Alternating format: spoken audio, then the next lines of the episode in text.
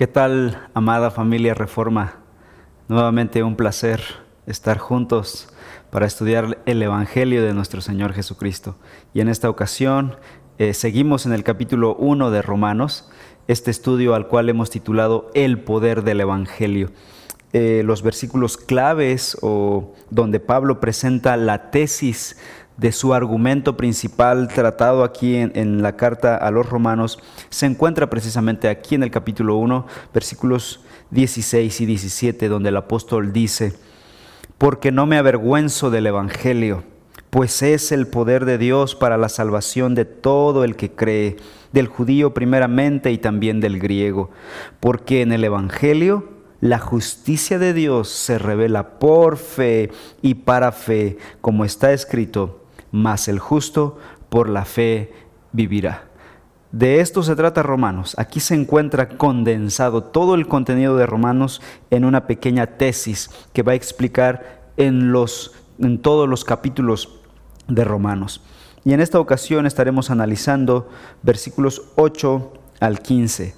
Romanos 1, 8 al 15. Y la palabra de Dios dice así.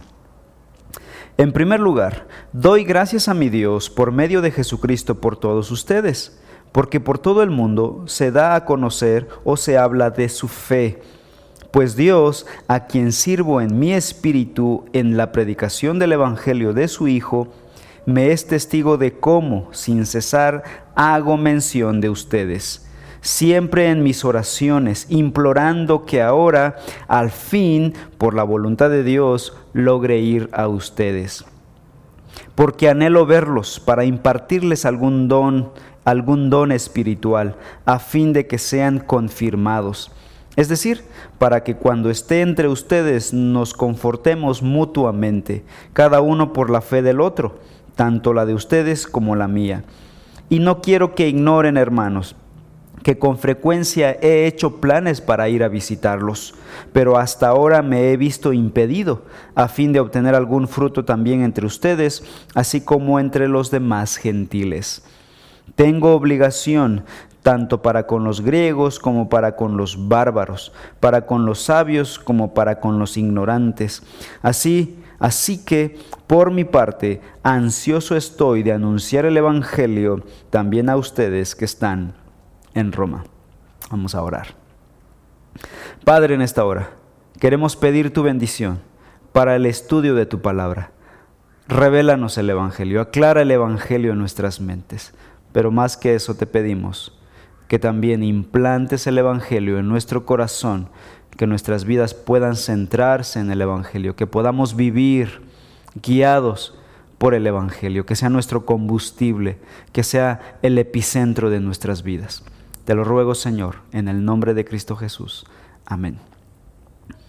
Pablo había sido un fariseo y por lo tanto conocía el ambiente del fariseísmo judío y también el ambiente de las demás sectas judías, el movimiento de los saduceos, los escribas, los sacerdotes y los ancianos, y sabía que ellos servían en la mayoría de los casos por motivos egoístas, motivos puramente externos. Su adoración y servicio eran mecánicos, eran superficiales, de tal manera que Jesús les llamó en muchas ocasiones hipócritas. Pablo por otro lado, también estaba familiarizado con el mundo griego, con el mundo gentil, y sabía que los cultos religiosos paganos también eran externos y superficiales, motivados por intereses egoístas. Tanto en la religión judía como en la religión pagana, los motivos que les llevaban a servir a sus deidades eran egoístas, puramente superficiales. Y saben, eso no ha cambiado mucho en la actualidad. Mucha gente sirve al Señor por gran diversidad de motivos y no meramente bíblicos. Algunos lo hacen quizá para ganarse el favor de Dios y quizá así alcanzar salvación. Otros, como Diótrefes en tercera de Juan, sirven a causa del prestigio y tal vez por el glamour que en algunas ocasiones el liderazgo trae. Otros sirven con el fin de alcanzar posiciones eclesiásticas. Otros lo hacen por obligación, por presión social o por presión de la familia. Pero hay otros también que lo hacen por dinero y falsifican el Evangelio por uno falso llamado el Evangelio de la prosperidad, donde usan la verdad de Dios, la palabra de Dios, para, torciéndolo por supuesto, para sacar dinero de las personas. Sin embargo, esos motivos son falsos y no agradan a Dios, porque Dios ve el corazón y ve las motivaciones de las personas que que sirven a Dios los motivos correctos, según la escritura, los motivos que Dios acepta para servirle, son aquellos que son motivados para exaltar la sola gloria de Dios. Pablo lo dijo, 1 de Corintios 10:31. Entonces, ya sea que coman, que beban o que hagan cualquier otra cosa, háganlo todo para la gloria de Dios. El único servicio y liderazgo que trae gloria a Dios es uno que sea centrado en el Evangelio.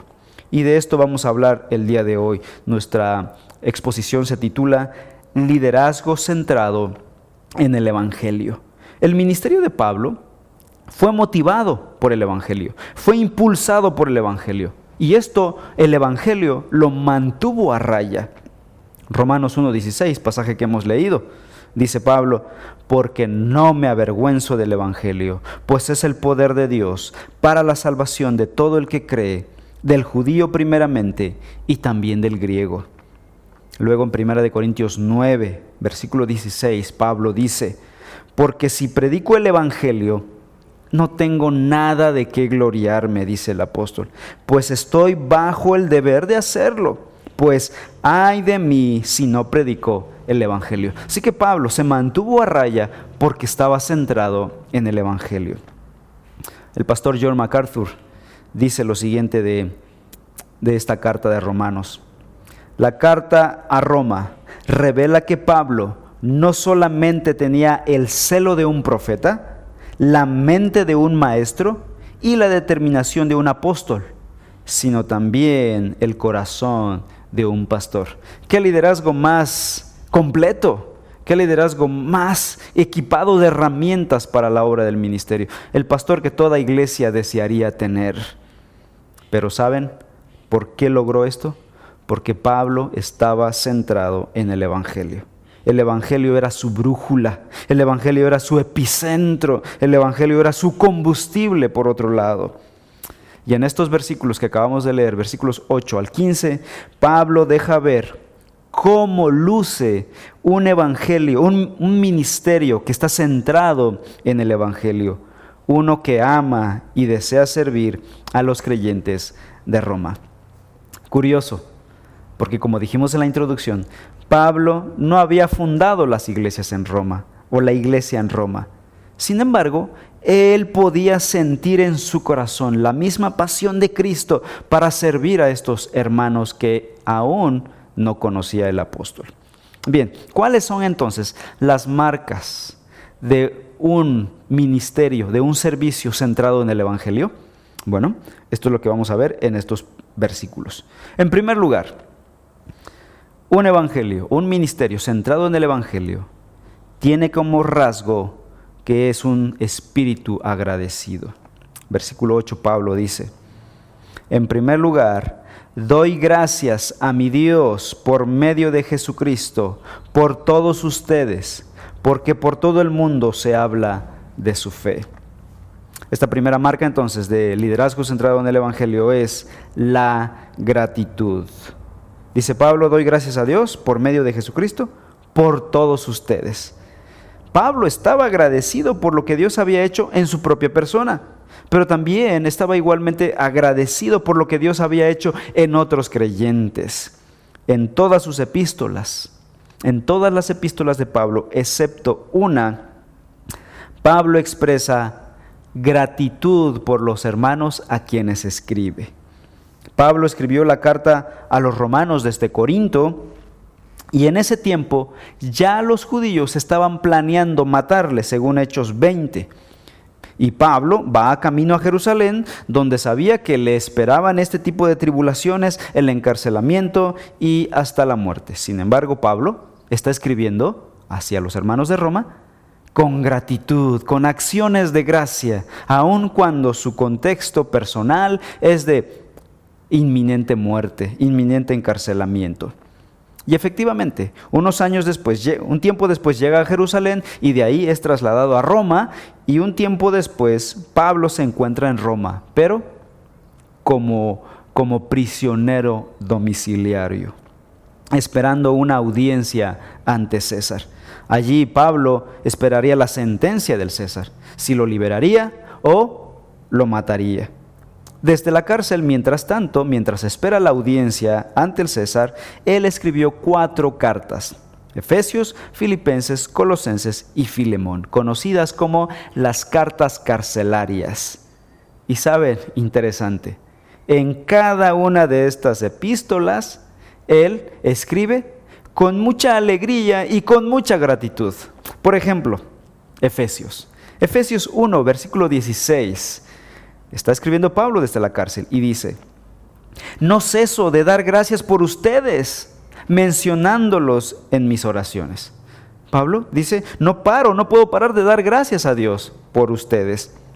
Luego a los filipenses, cuando les escribe su carta, capítulo 1, versículo 3, doy gracias a mi Dios siempre que me acuerdo de ustedes. Y así a cada iglesia que él escribía.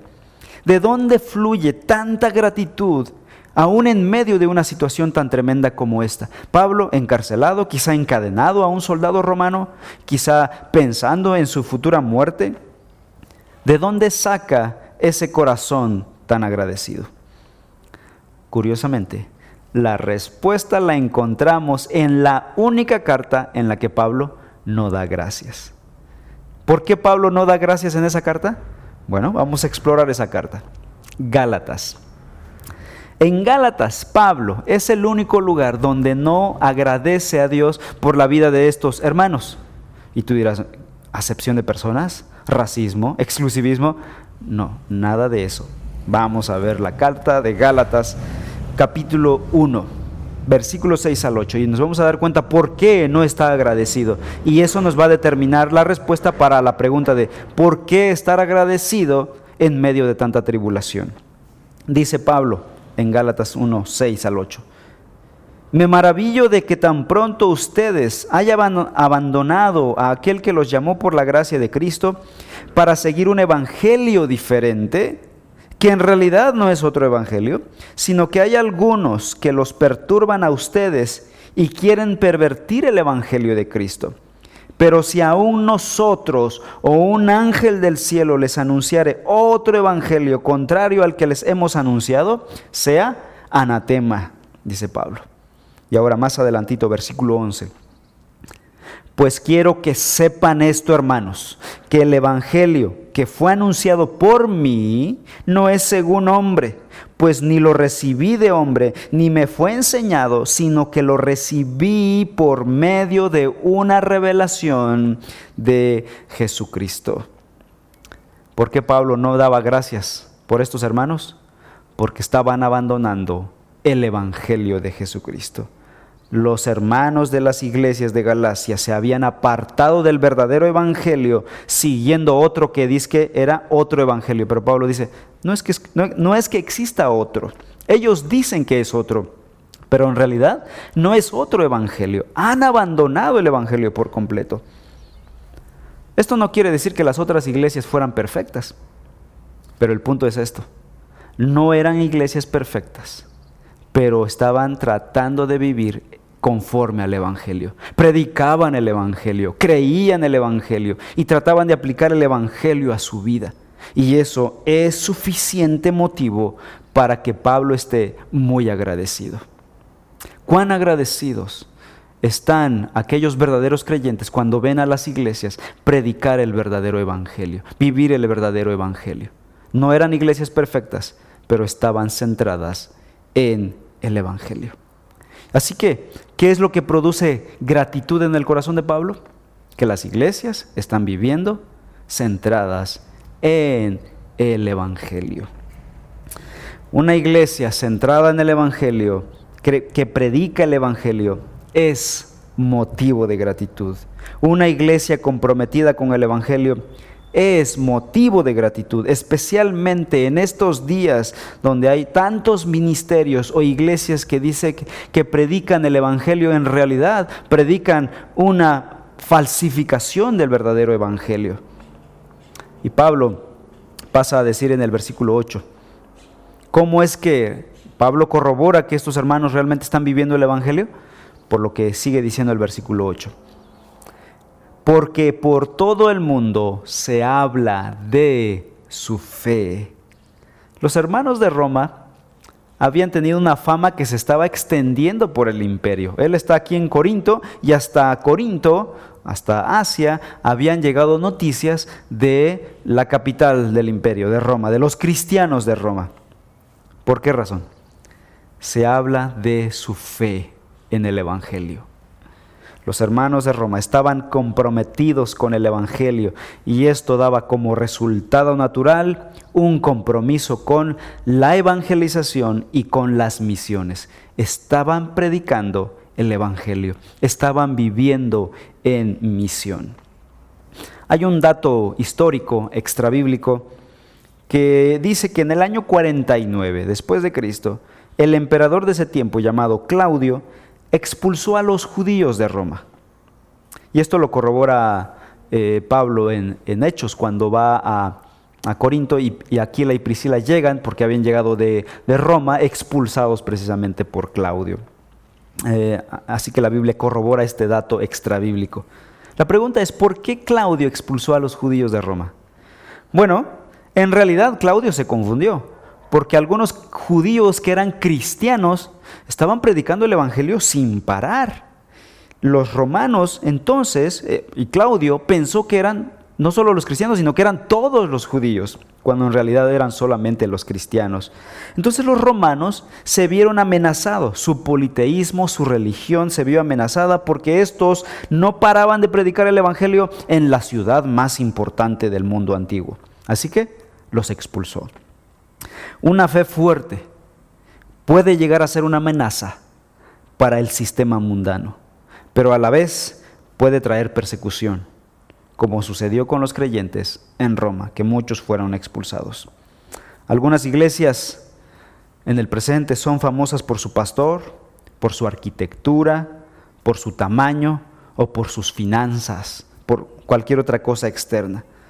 Pero esta iglesia en Roma era famosa no porque tuviera un edificio, de hecho ni siquiera tenía edificio, ellos se reunían en casa según el capítulo 16 de Romanos. Eh, eran famosos por su fe. Esta era la fama que corría por toda Roma. Este es el elogio más grande que se pueda hacer de una iglesia local. Amados hermanos, amados hermanos de Reforma, que el Señor nos permita recibir ese elogio por el Señor, eh, que nos permita tener esa fama de ser conocidos, no por nuestra infraestructura, por nuestros recursos, por nuestras capacidades, sino porque amamos el Evangelio, por nuestra fe en el Evangelio, porque predicamos el Evangelio y porque vivimos el Evangelio con esa sencillez. Luego, versículos 9 y 10, regresando a Romanos 1, 9 y 10. Pablo dice así, pues Dios, a quien sirvo en mi espíritu en la predicación del Evangelio de su Hijo, me es testigo de cómo sin cesar hago mención de ustedes siempre en mis oraciones, implorando que ahora, al fin, por la voluntad de Dios, logre ir a ustedes. La segunda marca distintiva de un liderazgo centrado en el Evangelio es la disposición a servir a la iglesia. Un espíritu servicial es lo que vemos aquí. La iglesia, la iglesia local, siempre ha estado llena de personas que son ágiles para criticar, pero pocas personas están dispuestas a ser usadas por Dios para resolver los problemas que tanto critican. Y Pablo dice en el versículo 9, Dios a quien sirvo en mi espíritu. Él Él era uno de los que oraba para ser usado por Dios, para resolver los conflictos de la iglesia, las deficiencias del cuerpo de Cristo. La palabra griega que usa aquí para servir es latreu. Latreu es una expresión que generalmente se usa para la adoración y el servicio verdadero a Dios. El servicio centrado en el Evangelio es un compromiso total. Repito, compromiso total y sin reservas. Pablo sirvió, dice aquí, yo sirvo a Dios en mi espíritu. ¿Qué significa esto? Significa que él sirve a Dios de corazón, es decir, genuinamente. No era de labios para afuera, no era hipocresía, no era una máscara de santidad y de servicialidad. Él dice, Dios es testigo, Él conoce mi corazón, a Él sirvo en mi corazón. Y Pablo exhorta a los hermanos de Roma a que hagan lo mismo. Más adelante en Romanos capítulo 12, en el versículo 1, Pablo les dice, por tanto, hermanos, les ruego por las misericordias de Dios que ustedes presenten sus cuerpos como sacrificio vivo y santo, aceptable a Dios, que es el culto racional de ustedes. Es decir, ustedes entréguense también completamente como si fueran un sacrificio vivo y santo a Dios. ¿Cómo se logra tal compromiso? Versículo 2 del mismo capítulo. Sigue diciendo Pablo, no se adapten a este mundo, sino transfórmense mediante la renovación de su mente para que verifiquen cuál es la voluntad de Dios, lo que es bueno y agradable y perfecto. ¿Cómo tener un compromiso así con el Señor? Bueno, conformándonos a la palabra de Dios y no al mundo, apartándonos del mundo. El problema con muchos cristianos que no se comprometen con el Señor es porque tienen un compromiso con el mundo. Mientras más agazapado esté tu corazón a los deleites y placeres de este mundo, difícilmente podrás tener un compromiso con el Señor. No puedes servir a dos señores, dijo Jesús. O servirás al mundo y aborrecerás al otro, o amarás a Dios y servirás a Dios y aborrecerás al mundo. No podemos estar con un pie en el mundo y otro pie en la iglesia. Nuestro compromiso con el Señor requiere de cortar tajantemente con el mundo. Debido a que Pablo servía a Dios, como él dice, en mi espíritu, es decir, con un corazón sincero, también ejercía un servicio con una conciencia limpia. Pablo podía decir claramente, mi conciencia está limpia, lo he dado todo por el Señor. Vean lo que dice 2 de Timoteo 1:3. Doy gracias a Dios a quien sirvo con limpia conciencia. Cuando escribe Pablo en 2 de Timoteo, él está a punto de ser sacrificado. Él va a ser decapitado en Roma y está escribiendo su última carta, 2 de Timoteo. Y él dice, he, he corrido la carrera, he terminado la carrera. Y él puede decir, lo he hecho con conciencia limpia. Hasta el día de hoy estoy tranquilo, estoy listo para la muerte. ¿Podrás decir tú lo mismo? ¿Podremos decir nosotros lo mismo cuando estemos en nuestro lecho de muerte? Decir, estoy tranquilo, Señor, ven por mí, llévame a tu presencia. He hecho lo que estuvo a mi alcance. Lo que me diste, Señor, lo puse a tus pies, a tu servicio. Y ahora mi conciencia está tranquila. Puedo irme contigo tranquilamente o lamentarás porque nunca te comprometiste con el Señor, nunca llevaste el Evangelio a tu hogar, dirigiste a tu familia a los pies de Cristo Jesús, nunca le compartiste a tus vecinos del Evangelio de Cristo Jesús y dirás, tengo mucho remordimiento en mi conciencia, no quiero morir así. Pablo podía morir tranquilamente. Doy gracias a Dios a quien sirvo con limpia conciencia versículos 9 y 10, Pablo está diciendo, pues Dios, a quien sirvo en mi espíritu, en la predicación del Evangelio de su Hijo, me es testigo de cómo sin cesar hago mención de ustedes siempre en mis oraciones, implorando que ahora, al fin, por la voluntad de Dios, logre ir a ustedes. Pablo había sido llamado a servir a Dios. Básicamente, en dos áreas, en dos maneras.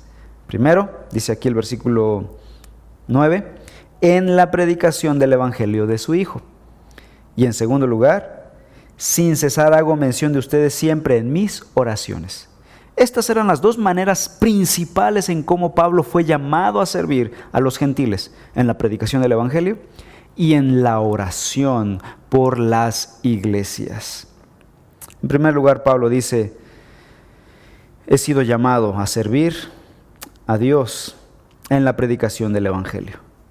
Y por eso Pablo predicó con todas sus energías y toda su vida fue volcada a la predicación del Evangelio. De ser un rabino judío, de poder vivir en la capital, en Jerusalén, tener, tener prestigio entre los fariseos, ser un principal entre los fariseos, o optar por vivir en Roma, él era ciudadano romano, y vivir con la pompa romana. Sin embargo, él se despojó del prestigio del judaísmo y del prestigio de la ciudadanía romana para dedicarse a predicar el Evangelio en toda su vida, en todo el imperio. La manera suprema de servir a los creyentes para Pablo era predicarles todo el consejo de Dios, todo el Evangelio. Para él no había mejor manera de servirles que llevarles toda la revelación de Cristo Jesús. Y también dice, siempre en mis oraciones, versículo 10. La otra forma de servir de Pablo a los hermanos era por medio de la oración. Y eso no lo podía detener nadie. Pablo podía estar encarcelado, pero estaba escribiendo cartas y predicando el Evangelio de esa manera, pero a la vez orando por todas las iglesias. Está orando por los hermanos en Roma, está orando por los hermanos en Filipos, en Éfeso, en Corinto, en Galacia, orando por cada creyente orando por cristianos individuales, por Timoteo, por Silas, por Tito y por todos ellos. Dice, sin cesar, Dios me es testigo de que sin cesar hago mención de ustedes siempre en mis oraciones. Pablo era un predicador y un hombre de oración continua. Los hermanos en Roma ya creían el Evangelio, pero aún así necesitaban que alguien estuviera orando por ellos. Hasta la fe más firme flaquea. Todo santo fiel necesita el apoyo de oración de otros creyentes, en la misma medida en que lo necesita aquel que no es fiel. Todos necesitamos entonces la oración de unos por los otros. Efesios 6:18, Pablo dice, con toda oración y súplica, oren en todo tiempo en el Espíritu, y así velen con toda perseverancia y súplica por todos los santos. Somos llamados a orar por todos los creyentes. Y Pablo tenía este espíritu de servicio en estas dos maneras, en la predicación del Evangelio y en la oración por los otros creyentes. ¿Qué oró Pablo? ¿Qué pidió Pablo en su oración por los romanos? Bueno, en esta carta no lo declara explícitamente, pero si podemos ver otra oración, qué pidió en esa oración por otros hermanos, podríamos tener un parámetro de lo que pidió por los romanos. Efesios capítulo 3, versículos 14 al 19.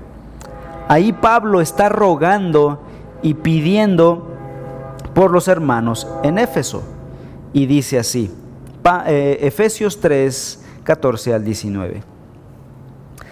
Por esta causa, pues, doblo mis rodillas ante el Padre nuestro Señor de nuestro Señor Jesucristo, de quien recibe nombre toda familia en el cielo y en la tierra. Le ruego que Él les conceda a ustedes, conforme a las riquezas de su gloria, el ser fortalecidos con poder por su espíritu en el hombre interior de manera que Cristo habite por la fe en sus corazones. También ruego que, arraigados y cimentados en amor, ustedes sean capaces de comprender con todos los santos cuál es la anchura, la longitud, la altura y la profundidad, y de conocer el amor de Cristo que sobrepasa el conocimiento, para que sean llenos hasta la medida de toda la plenitud de Dios. Eso sí que es orar con profundidad. Pablo oraba para que estos cristianos en Éfeso fueran fortalecidos por el Espíritu Santo, para que Cristo habitara plenamente sus corazones, para que fueran llenos del amor de Dios y para que fueran perfeccionados en la verdad del Evangelio. Eso es orar con profundidad. no simplemente superficialmente por cosas materiales, que es importante orar por las cosas materiales, pero una oración fiel al Señor y profunda no debe limitarse a pedir por cosas materiales, sino orar por la espiritualidad de un creyente. Versículo 10, Pablo dice, regresando a Romanos 1.10, implorando, hay algo que sí pide en específico, implorando que ahora, al fin, por la voluntad de Dios, logre ir a ustedes, dice Pablo. Pablo quería ir a Roma. Pablo quería ser él la respuesta a la oración. Pablo está orando que Dios envíe a alguien a Roma a predicarles el Evangelio, a hacer de bendición a los hermanos en Roma, pero él está diciendo, yo estoy listo para ir. Muchos cristianos están dispuestos a orar para que Dios envíe a otros a ir. O incluso muchos están dispuestos a dar dinero para que otros vayan como misioneros, pero no están dispuestos a ser misioneros. Muchos piden, Señor envía, pero no están dispuestos en su corazón a ir. Y es que para la carne es mucho más fácil orar o dar dinero para las misiones que ser usados por Dios como misioneros, que Dios nos use. Pablo no era así. Al igual que Isaías en el Antiguo Testamento, cuando él escuchó, heme aquí, envíame a mí, Pablo dijo lo mismo, heme aquí, envíame a mí. Ahora, no quiero pasar por alto esta verdad. Jesús dijo también, eh, rogad al Señor de la mies que envíe obreros a su mies. Es verdad, la oración pidiendo que Dios levante a otros muchos obreros para prepararse para el ministerio es importante, tiene su lugar. Pero al estar orando deberíamos estar dispuestos nosotros a ser usados como misioneros. Existe esa posibilidad. Por cierto, en septiembre tendremos inscripciones en el centro educativo para prepararse para la obra. Yo oro que Dios levante a muchos jovencitos y adultos en la iglesia Reforma para que vengan a equiparse para servir a su iglesia local con mayor eficacia, con mayores recursos para la obra. Así que es tiempo de empezar a orar para que Dios levante a otros, pero considerándote tú mismo. Bien un, servicio centrado en el Evangelio, tiene la posibilidad de que Dios lo use a él. Yo no puedo decir, mi vida está centrada en el Evangelio, pero no quiero, no, no quiero tener nada que ver con eso del ministerio. Que Dios a mí no me llame. ¿No? Si tu vida está centrada en el Evangelio, tú deberías estar dispuesto a que Dios te use para la obra de Dios. Ahora, no se espanten. Quizá no todos sean llamados a ser pastores. Quizá no todos sean llamados a ir a otro país del mundo, a Timbuktu, a ser misioneros. Sin embargo, Dios puede y de hecho debes pedir que te use en tu comunidad, en tu ciudad, en tu localidad. Así es un servicio centrado en el Evangelio. Luego, versículos 11 y 12, Pablo dice, Romanos 1, 11 y 12 porque anhelo verlos para impartirles algún don espiritual a fin de que sean confirmados. Es decir, para que cuando esté entre ustedes nos confortemos mutuamente, cada uno por la fe del otro, tanto la de ustedes como la mía. Otro rasgo importante, otra característica de un servicio y un liderazgo centrado en el Evangelio es la humildad, un espíritu humilde. Pablo está deseoso de ir a Roma para ministrarles a los romanos, pero también va con la humildad de que ellos puedan ministrarlo a él. Pablo se pone al mismo nivel que los creyentes en esta ciudad. Calvino dice lo siguiente en este versículo. Vean el grado de modestia de Pablo, que no busca ser bendecido por expertos, sino por creyentes ordinarios, ya que en la iglesia de Cristo no hay nadie tan carente de dones que no pueda contribuir con algo para beneficio nuestro. En cambio, el que es orgulloso no permite que creyentes sencillos le ministren, dice Calvino. En primer lugar, Pablo desea verlos ¿Para qué? Para impartirles algún don espiritual. Ahora, aquí debo aclarar, no se refiere, les voy a dar dones espirituales, no se refiere a los dones espirituales, los dones que, que solamente el Espíritu Santo puede dar. estos dones espirituales no son dados por el hombre, son repartidos por el Espíritu Santo según 1 Corintios capítulo 12 y 14. ¿A qué se refiere aquí entonces? Pablo se refiere a las bendiciones espirituales que vienen como resultado de la predicación del Evangelio, la enseñanza, la exhortación, el consuelo, la oración, la orientación, la disciplina y la comunión con el apóstol. Todas estas ¿A quién no le hubiese encantado tener comunión y escuchar la enseñanza de labios de un apóstol? Esas son las bendiciones espirituales que Pablo quiere compartir con los hermanos en Roma. ¿Para qué? Versículo 11, a fin de que sean confirmados. Pablo quería que sus hermanos espirituales crecieran en todo en aquel que es la cabeza, en Cristo Jesús, como dice en Efesios. Alguien un día me confesó que se había dado cuenta que el día más difícil para preparar una clase para el domingo, ya sea para enseñar a niños, jóvenes, adultos o lo que fuese, era el día sábado. ¿Por qué? Porque el sábado es el día, eh, bueno, ahorita está un poquito difícil la cosa, pero en tiempos normales el sábado es un día lleno de diversión, ¿no? Hay diversidad de opciones, ir al cine, deportes, la televisión, hay muchas opciones de distracción.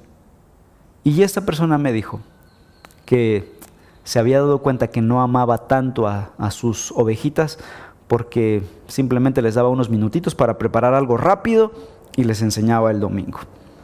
Se arrepintió de su pecado y tomó la firme decisión de el sábado hacer el sacrificio de tomar muchas horas para preparar a profundidad un material que fuera digno de la eternidad de la vida de estas personitas. Así que nosotros necesitamos ser sacrificados ¿Tú buscas maneras de bendecir la fe de tus hermanos? ¿O prefieres alejarte de ellos porque son de mala influencia para ti? El cristiano, un cristiano que vive centrado en el Evangelio, que vive su vida y su fe centrado en el Evangelio, esta persona va a buscar, como Pablo, bendecir a otros hermanos por medio del ánimo, de la comunión, de la hermandad o simplemente de la amistad cristiana. Necesitamos más amistades cristianas sólidas. Necesitamos que tú te rodees de más cristianos maduros que bendigan tu vida. Y tú a la vez bendecir a otros con tu amistad cristiana. He dicho ya que el mejor amigo de un creyente debería ser otro creyente.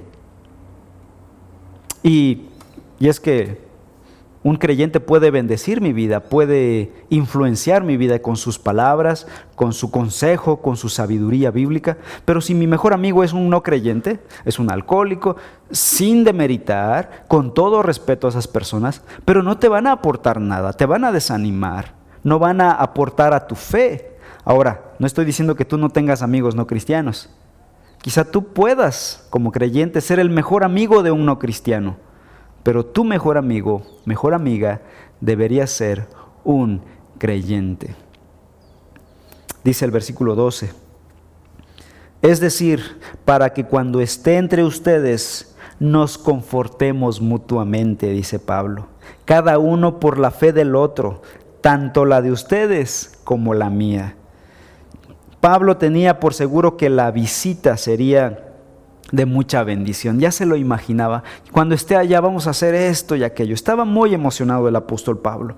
Aunque él era un apóstol dotado de dones supremos por Dios y había recibido directamente la revelación del Evangelio por Jesucristo, él nunca se creyó un cristiano superdotado. Él nunca pensó que un cristiano sencillo no pudiese bendecir su vida. Un ministerio humilde mis queridos hermanos, nunca tiene sensación alguna de superioridad espiritual. Primera de Pedro 5:5 dice el apóstol, Asimismo ustedes, los más jóvenes, estén sujetos a los mayores y todos, dice Pablo, este Pedro, revístanse de humildad en su trato mutuo porque Dios resiste a los soberbios, pero da gracia a los humildes.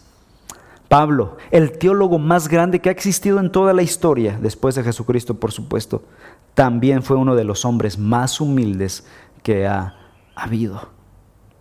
¿Dónde queda nuestra jactancia? ¿Dónde queda nuestro orgullo? Los creyentes debemos estar deseosos de ser ayudados espiritualmente por todos los creyentes en la iglesia local, tanto jóvenes como ancianos, maduros e inmaduros por igual. Todos pueden aportar algo para mi fe.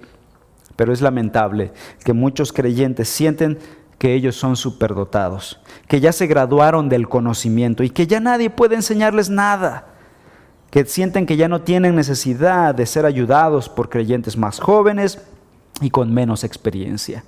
De hecho, cuando venga un predicador jovencito, dicen, ¿y este qué me puede enseñar a mí? Es lamentable la soberbia que fluye de nuestro propio corazón. Todos nos necesitamos unos a otros. ¿Por qué creen que Dios diseñó la iglesia como un cuerpo de creyentes plural, diverso, en edades y en cultura y en preparación y en personalidad? Dios hizo diversa su iglesia para nutrir y bendecirnos, como dice Pablo aquí, unos a otros. En cuarto lugar, versículo 13, vemos otra marca de un liderazgo centrado en el Evangelio. Dice, y no quiero que ignoren, hermanos, que con frecuencia he hecho planes para ir a visitarlos, pero hasta ahora me he visto impedido, a fin de obtener algún fruto también entre ustedes, así como entre los demás gentiles. Este rasgo es la, el espíritu fructífero. Pablo quería estar en Roma desde, este tiempo atrás, por lo que dice aquí en este versículo, pero no había podido, había algo que lo estorbaba. La pregunta es, ¿por qué tenía tantas ganas de ir a Roma? Dice el versículo 13, a fin de obtener algún fruto también entre ustedes. Y es que Pablo en su ministerio siempre buscó fruto espiritual, siempre. Su predicación, su enseñanza y sus escritos nunca fueron un fin en sí mismos. Él buscaba usar esas cosas como herramientas para conseguir un fruto. El propósito de todo ministerio centrado en el Evangelio es dar fruto. Dar fruto en su nombre y para su gloria. De hecho, Jesús lo dijo. Juan capítulo 15, versículo 16.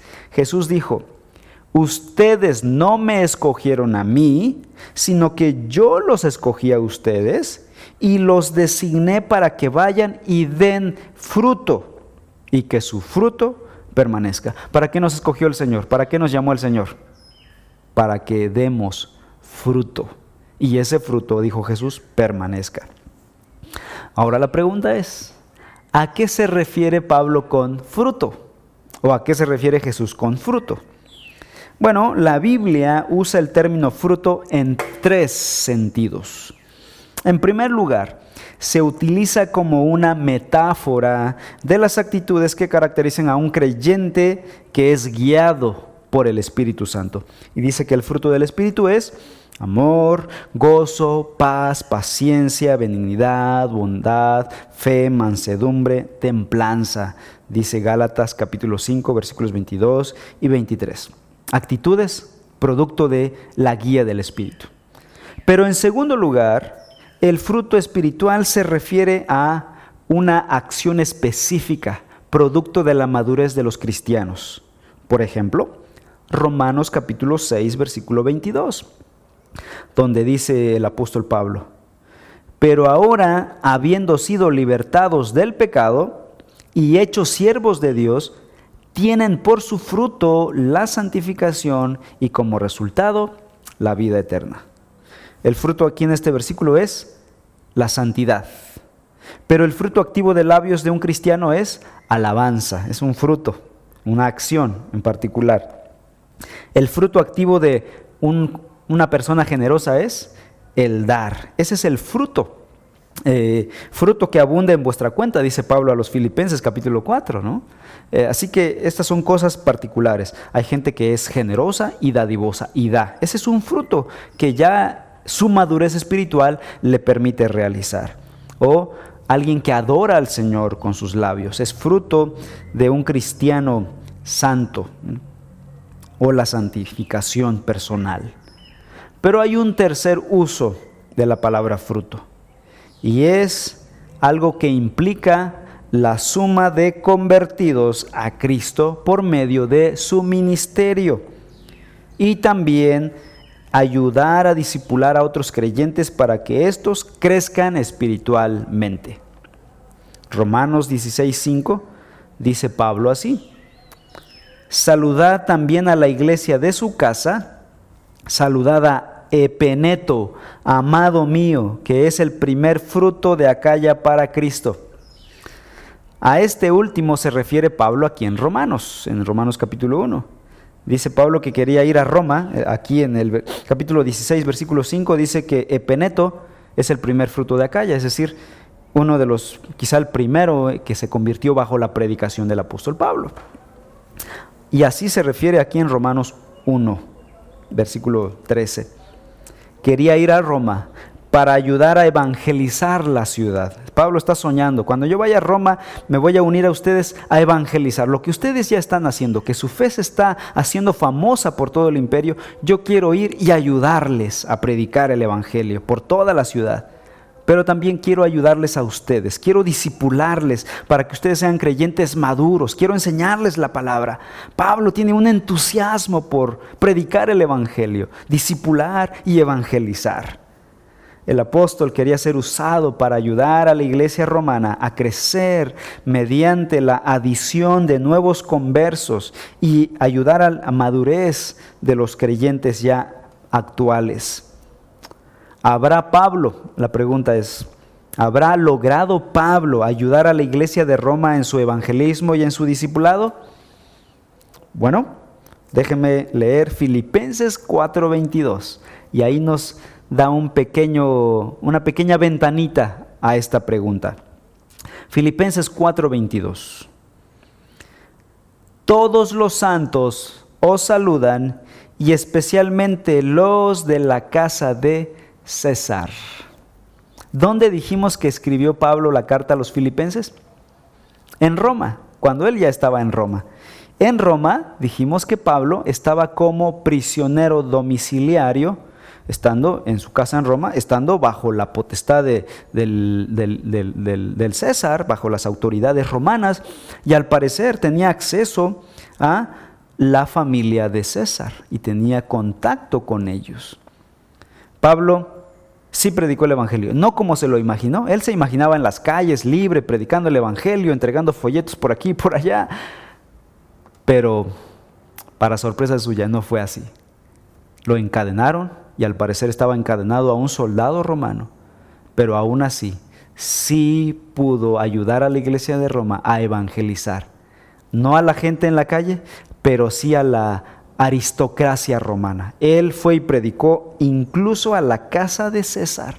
Y dice aquí que incluso estas, esta familia hubieron creyentes que se convirtieron a Cristo Jesús de la familia de César, de la casa del César. Y ahora mandan saludos a los hermanos que están en Filipos. Así que es muy probable que bajo el ministerio y la predicación del apóstol Pablo, muchos de la clase imperial hayan venido a Cristo Jesús. Y la respuesta, ¿ayudó Pablo a la iglesia de Roma a evangelizar y a discipular? Sí, ayudó a la iglesia a crecer. Muchos otros fueron llegando a los pies de Cristo por medio del ministerio del apóstol Pablo. Hermanos, no hay mayor recompensa que el gozo de conducir a otros a los pies de Cristo. No hay mayor recompensa que ayudar a otros cristianos a llegar a la madurez, a crecer, a encontrar sus dones para la obra de Cristo Jesús, a ubicar su lugar en la obra de Cristo Jesús. Únanse, unámonos al apóstol Pablo. Este es un llamado para todo creyente. Unámonos a un servicio comprometido y pleno a el Señor Jesús para predicar el evangelio. Esa es la característica de un servicio centrado en el Evangelio. ¿Se dan cuenta que el Evangelio nos lleva a pensar en otros más que en nosotros mismos, más que en nuestra persona, en nuestra seguridad, en nuestro confort? Nos ayuda a despojarnos de nosotros y pensar en los demás. Es lo que hace una vida centrada en el Evangelio. Y en quinto lugar, es el último. Versículos 14 y 15 dice, tengo obligación tanto para con los griegos como para con los bárbaros, para con los sabios como para con los ignorantes. Así que por mi parte, ansioso estoy de anunciar el Evangelio también a ustedes que están en Roma. Versículo 14, tengo obligación, dice Pablo. Y ahí, si tú tienes la versión Reina Valera 60, ahí, ahí dice la traducción, soy deudor ¿En qué sentido Pablo se sentía deudor a los griegos y a no griegos, a griegos y a bárbaros? Pues cuando Pablo fue salvo, cuando Dios lo alcanzó, él estaba haciendo todo menos obedecer a Dios. Él iba en la dirección opuesta. Y aún así Dios lo trajo a salvación y le dio el privilegio de ser apóstol. Y le dio el privilegio de recibir revelación directa de Dios. Esto no puede ser por mérito. Esto es gracia. Un perseguidor malvado como Pablo ahora es el paladín del Evangelio. Así que Pablo se sentía deudor a la gracia de Dios. Y Pablo había recibido el llamado a predicar este Evangelio a los gentiles. Dice Hechos 9:15 cuando Dios le dice a Ananías, ve a este hombre porque, dice el versículo 15, porque instrumento escogido para llevar mi nombre en presencia de los gentiles, de los reyes y de los israelitas, dice Dios. Así que Pablo se sentía deudor a estos a quienes Dios les había enviado. Primera de Corintios 9, 16, Pablo dice, ay de mí si no predico el Evangelio. Un encargo se me ha confiado, dice el apóstol. Los gentiles estaban sin Dios, condenados a una eternidad en el infierno. Y Pablo tenía la cura en sus manos. Y dice Pablo, ay de mí si no predico este glorioso evangelio. Mi querido hermano, tú tienes la cura en tus manos para el problema más grande de este mundo. Ay de ti y ay de mí si no anunciamos el Evangelio. Te pregunto, si tú fueras científico y ya hubieses descubierto la vacuna contra el coronavirus, contra el COVID-19, ¿qué harías? ¿La esconderías? Yo espero que no. Si tuviéramos esa vacuna, la llevaríamos a que se multiplicara para llevar salud a todo el mundo. ¿Saben qué? No tenemos la vacuna para el coronavirus, pero tenemos el Evangelio para los el problema del pecado. Podemos solucionar un problema, una pandemia mucho mayor y más profunda y más asesina, no solo para el presente, sino para la eternidad, el Evangelio de Cristo Jesús. Yo te ruego, haz un compromiso con el Señor y predica el Evangelio. Despójate de tu orgullo, de tu egoísmo, de tus propios sueños terrenales y vive en misión. Predica el Evangelio. Tienes un tesoro en vasos de barro, dijo el apóstol Pablo. Ay de mí si no anuncio el Evangelio. Conclusión. Pablo dice en el versículo 14, así, en el versículo 15, así que por mi parte, ansioso estoy de anunciar el Evangelio también a ustedes que están en Roma. Lo único que le daba valor a la, y significado a la vida del apóstol Pablo era el Evangelio. Estaba consumido por un deseo ferviente de predicarlo a los cuatro vientos. El anhelo de ir a Roma de Pablo no era para turistear, para visitar el Coliseo romano, la Vía Apia. No, Pablo quería ir a Roma para anunciar el Evangelio. Dice Pablo, yo estoy deseoso de ir a ustedes a Roma, no para ser turista, sino para anunciar el Evangelio a ustedes que están en Roma. Aunque esto implicaba riesgo, el deseo de obedecer era mayor que el temor al peligro.